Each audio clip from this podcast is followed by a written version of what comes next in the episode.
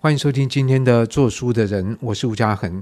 今天我们继续邀请金宇文化的总编辑汤浩全来节目。浩全你好，哎，家恒好。那上一集我们其实提到了比较多图文的书，我觉得在这里面我有点担心会给别人一个错觉，就是说，哎，我们这图文书要去思考的是如何结合图跟文。其实我觉得这里面有一个非常重要的因素，就是因为在我来看，我是。非常尊重图图文书，我根本不敢去碰这一块，你知道。然后，因为我觉得在这里面，其实它牵涉到一个很核心的能力，是编辑的视觉审美的能力。那我刚好知道，其实像浩学你自己本身也有做艺术的创作，对对对，然后你自己对艺术有相当多的兴趣。是是。那所以在这样的一个能力，你觉得就一个图文书的编辑来讲，假设你找一个编辑，你发现他对这个视觉美术毫无涉猎。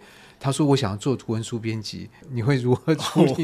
我，我会比较担心一点，但是我会通常会想说：“哎，你到底呃，因为通常我们做编辑，从一开始，我现在回想起来。”呃，编辑真的不好做，因为他们那个基本工资也不是那么高。我想说，整体生态，这个业界的生态是这样子，所以你要做就要做的开心，然后要做一个可能一开始薪水不是很高的状况，还能继续做下来。我我认为我们现在还可以继续做，我们都算是幸存者啊。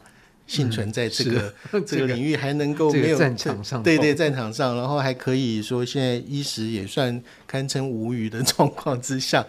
当然，我认为说书跟做人一样，不会说你不会做一件事情就，就一无是处，就一无是处，不是的。我觉得就是跟读书也是一样嘛。就以前我们常常觉得，像我们文科生都会觉得啊，数理不好，好像数理不好变成也是一个那个时候时候的一个枷锁，让你觉得很生活很困难。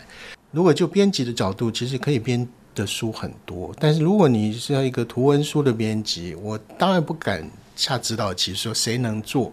但最最起码他对视觉的那种敏感度，或是对你刚刚讲对译文的兴趣，还有一个刚刚讲整个呃美感经验来讲啊，应该。要有一点 sense，那这个 sense 也不是那种很很严肃的那种僵硬的说你要几分以上才可以怎么样。其实你大概相处起来就会知道，哎，有些人就有一种美感的呈现上比较敏锐，那另外一些人是对数字或者是对推理或者什么对的。其实你发现不同的人他可以做的路线就不太一样。像我们以前就刚刚讲，我记得之前我有提过说，我最早是做文学，然后之后做非文学。然后到最后，现在是做图文，我自己是做了不少。然后甚至现在来到金宇之后，我又做以前没想过会去做漫画这一块。这个是我自己也会觉得哇，有点吓一跳。我怎么会？那你不会觉得陌生或害怕吗？不会，因为。对你这个问题也对，就是说，诶，有些人会觉得说完全不同领域，但起码我知道我想要什么的时候，这点很重要。那接下来有很多技术性问题是可以克服、呃、克服的。那克服大概以我们编辑，就是说大概一些基本的训练来讲，你大概有一就有二，很快就会上手。所以这部分我倒还觉得，我我还是觉得做做编辑选题很重要，他懂得去选题。当然有一些另外有一些编辑是适合去执行一个选题，那我们如果开发性比较强的编辑就会比较能够去，诶，他觉得哪一些书可以去做？比方说看到一个网络上一个网红的东西，你怎么把它想成是一个呃是一个图文可能的一个市场做未来做这样？我们其实就很多人都专门在网络上捞宝，那捞多了那你怎么捞呢？我没有，后来我就不捞了，就所以我发现我捞不到，所以我们就会。每个人的际遇不一样，因为有些后来我们发现，嗯、呃，还有你这是姜太公，就愿者上钩。没有没有，我们就会去看，哎，这个很厉害哦。然后你去问，哎，可能他早已被人定走了也有。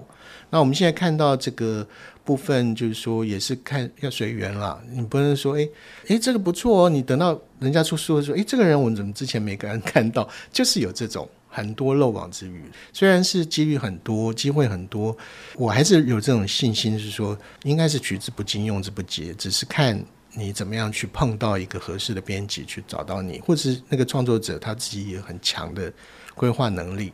其实他不出名或者不出书都难的，也是有很多的。所以你刚刚讲，如果成就编辑，他对这个地方比较没有。我我我会觉得会小心一点，但其实感觉得出来了，嗯、就是有些人他比方说选择封面或选择图像的那种判断力或者是呈现出来的，其实文字还是很重要。你即便做图文书，也不能完全没有文字。文字可以为图文书，包括文案撰写上，做做很关键性的，让图像更有力量。所以我还是觉得文字能力很重要。但是你那个选图对图像的一种 sense 还是蛮蛮需要。我不知道这怎么没办法用科学，对，这这个很难用科学，或者说它根本不是一个科学能够照顾的。对对对，但是。你不会担心，因为我觉得我们对于图像的差别性是非常大的。假设我是一个比较喜欢那种怪怪的风格的，你觉得哇，这个我觉得太对味了。对，对。可是说不定就我的喜好跟市场大多数人的喜好差很远的时候，那我觉得很棒，但是别人觉得说，这个时候就看状况。就像我刚刚上一集有提到说，我们我们做了一本漫画，叫一个逆柱异位列画的一个漫画，叫《红色裤袜男》。那他就是从头到尾，里面有很充满充斥了怪兽、怪人，还有一些不合理的情节、时空跳跃。可是他画的东西就很烦，好像开启了一个你从来没见过的一个宇宙的那种感觉。但是它是发生在人世间的故事，哦，像这种都部分，其实呃。我们之所以把它讲另类，但是在另类前提之下，它还是要有一个有具有说服力的那种图像的呈现方式。我倒没有特别担心，我顶多只担心说，呃，它也许没有呃更多人喜欢，但是应该有不少人等它等很久了啊。那个这个这个基本的先抓到之后，我们再尝试去往外扩散。也许有很多人发现，哎，这个就像我们其实很多，呃，有很多设计跟什么，其实设计师都是走在我们一般人的前头。比方说，前去看一款最新款的汽车，最近几年比较少了。以前的话，这种最明显就是说，我觉得这个车好难看哦，这车型很难看。再看，就过过几年发现，哇！超漂亮，你就发现他走在流行的前段，不应该是走在我们的前对对对对，所以那个部分其实这是一个例子啦，就是说，当然有可能有些我们呃，我们选择的主题是不被更多呃不被大众喜好，但基本上它一定有它独特的那种呈现方式，是可以让它站得出来，这是前提了。不要说它只是古怪有余。创作又创创意又不足，那当然就不好。所以这样来讲，是不是有一个这个判准是说，你会看这个会者是不是能够有能力提供一个他自己的世界？就如果他能够营造一个世界，其实那个世界乍看可能很怪，但是你会觉得说，他既然有能力创造一个世界，就可能把人抓进来。对，当然没问题。当然，其实现在我们抓的就是说，呃，国外的作家天才型的很。我们要做国内的图像书，这部分也不是说，因为我们这人口比例各方面来讲，那么多，诶，随便俯拾即是有那么多创作者，所以有很多是之前几年还好，发展几年，诶，又发现它比以前成熟了。有些时候是可以说再多观察一阵子，而不是说急着要出书。那我们现在去看国外的一些作家，图文作家有很多都是已经有成熟了，所以那个部分你比较不需要太担心说。太古怪啦，什么什么，那那些古怪有很有可能就是它的特色所在。我觉得这就跟出文字书一样，因为你如果从国外引进版权，事实上它在国外已经是一个成品了，甚至这个人已经创作了好几本，所以你知道它的发展的历程。所以相较来讲，某方面可以说它的风险是比较低的。那图文我觉得尤其如此，它已经。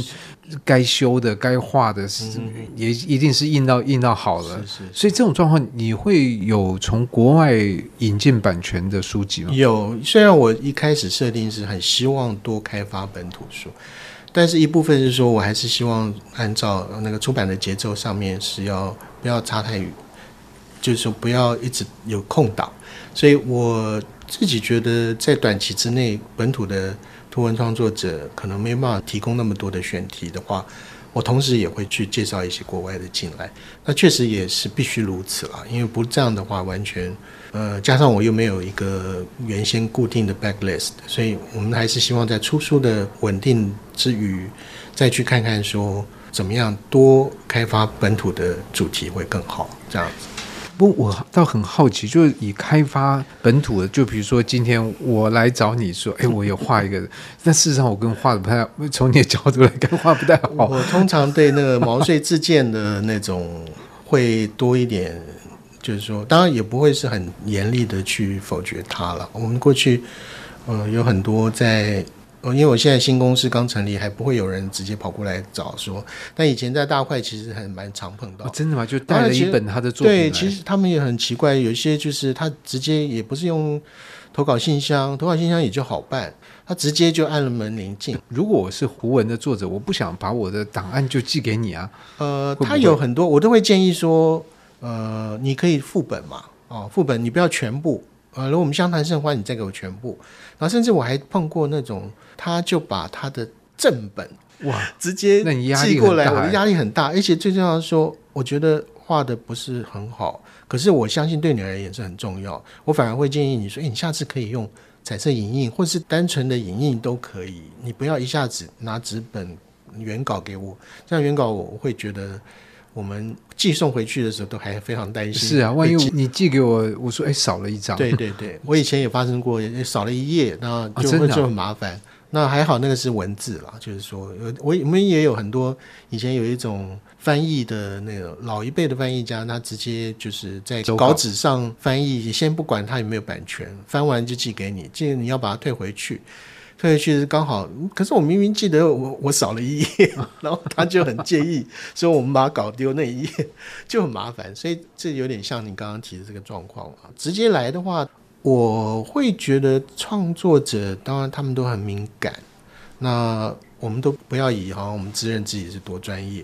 我觉得更多情况是我碰到那些创作者，我觉得应该是一个我可以跟你聊一下，然后看看说这个东西，第一，假设是他我们不能接受，是不是因为它市场性不够？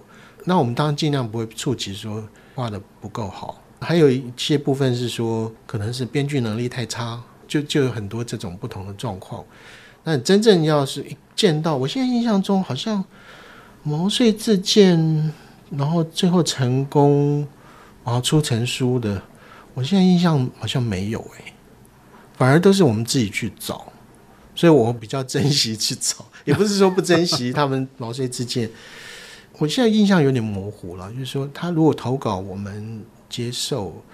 这个几率哦，其实像我以前那个投稿信箱里面，我自己都会归纳说，大概百分之九十都不会有好东西的，然后百分之五是你要考虑一下，最后觉得还是不行，所以剩下在百分之五可以真的你觉得好又可以谈的书，甚至更低百分之二、百分之三。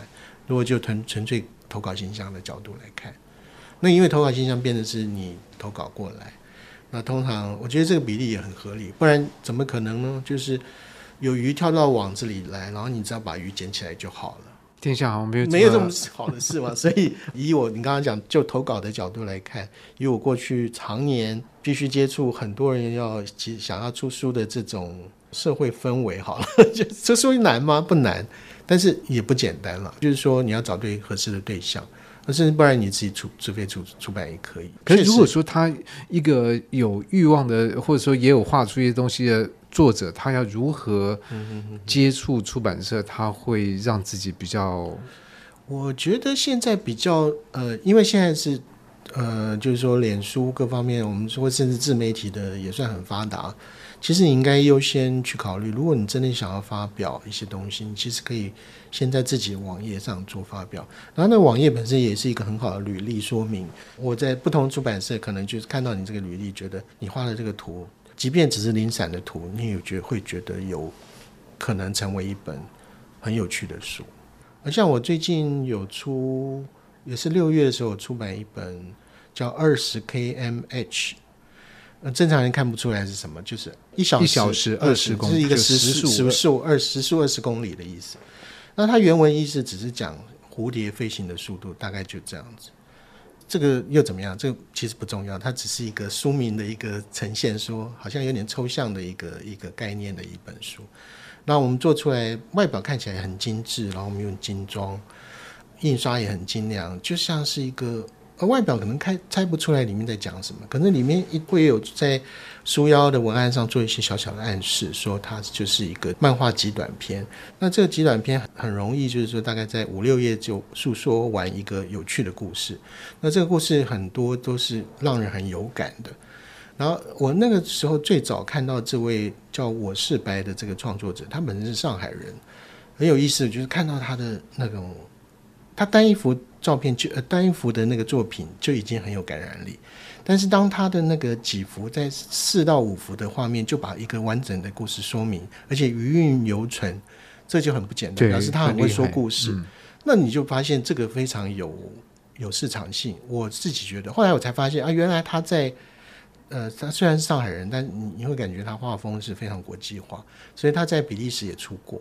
我是去注意之后才发现，我其实在不是第一个，不是第一个找到他的。那当然还好，就是台湾没有人注意到他，那我就很顺利的把它谈到版权，就在台湾出版。那当然卖的销售状况，我本来预期他会爆卖，那这是离如意算盘了啊、哦，但还好就是。普通，但是大部分人看到还是觉得很有感，然后甚至也不觉得是这个是，他已经超越了那种国际的那种藩篱，就是不会觉得说这个是哪一国人画的，嗯，全世界共通性，对，全世界人都可以透过那个图，那文字很少啊、哦，可是你会发现他图像说那个说故事的能力可以用图像说，出来，是很不简单。那所以他这个部分后来我问了才了解说。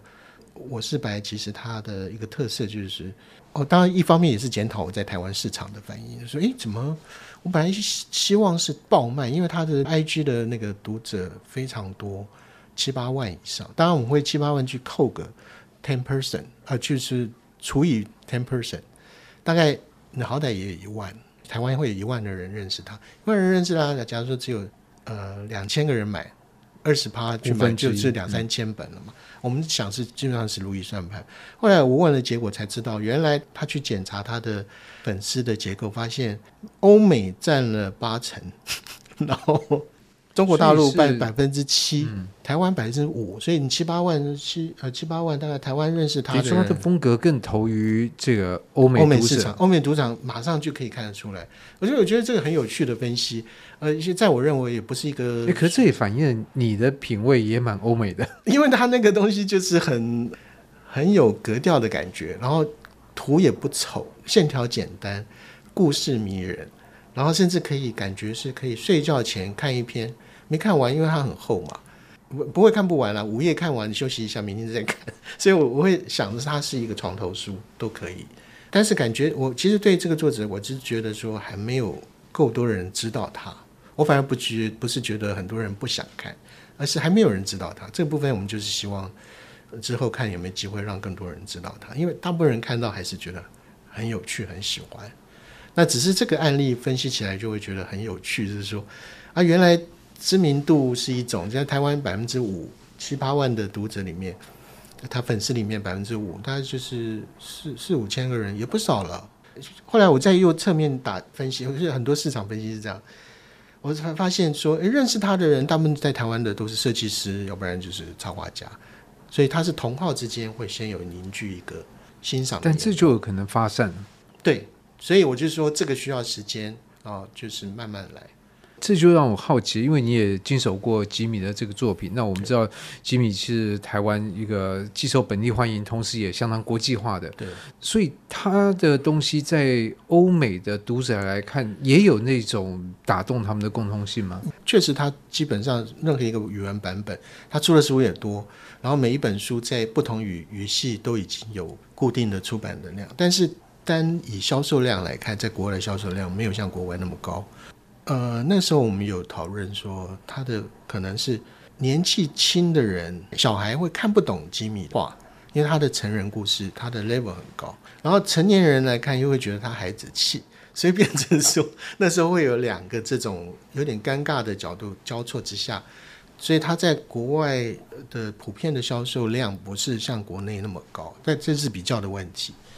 那但是他已经很不简单，因为他毕竟在不同的国际媒体的奖项也也有得奖，所以因为像吉米他这种叙事很特别，是很成人的。就中文世界很有意思，说，呃，老少咸宜，这个部分也是可能不知道是文化的感染，一种有一种同化能力吗？就是说他比较能够去理解吉米说的一些话，然后但国外好像感觉就跟刚刚讲那个，确实我们有讨论过，成人来看跟小孩看，小孩看不懂，看不太懂，不是看不懂。然后成人又会觉得说，哎，这个好像是不是小给小孩子看的？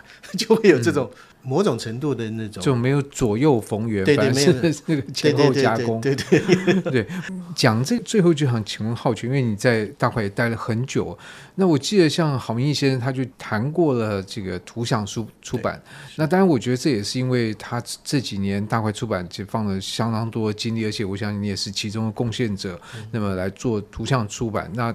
郝先生的想法是说，图像出版它在台湾并没有得到应有的看待跟重视，这个中间的一个因素也就在于大人会觉得会识字就不要看图，就像刚刚你讲那种尴尬的这个状态，所以就变成说图文书对这小孩来讲，一不小心那画太深，可是从大人的角度来看，就觉得这给小孩读了，我我不要读，所以你在做图文书会有这样的担心或考量吗？大块的部分，因为可能那时候他好像在特别开发是那 Imagery 也是属于绘本，绘本的部分确实又更，起码就现现在我新开的这个公司来讲，我还没有特别考虑要做绘本，因为我觉得我对绘本不是我优先的一个出版的目标，我可能会去做其他更一般的图文书，或者是更不一般的漫画。那绘本呢，就变成说，它其实毕毕毕竟它文字不能太多，然后画面编剧也很重要。那这个部分我是觉得它，尤其是它 Imagery 有很多很厉害的国外的那种绘本作家，作家对，然后制作精美，费用很高，所以这部分会变成它这个整个开发上会还是蛮蛮需要费一点劲的。那、嗯、但是我觉得，就未来来讲，好的。绘本是真的是老少咸宜，是可以，不会是像你讲说太孩子气。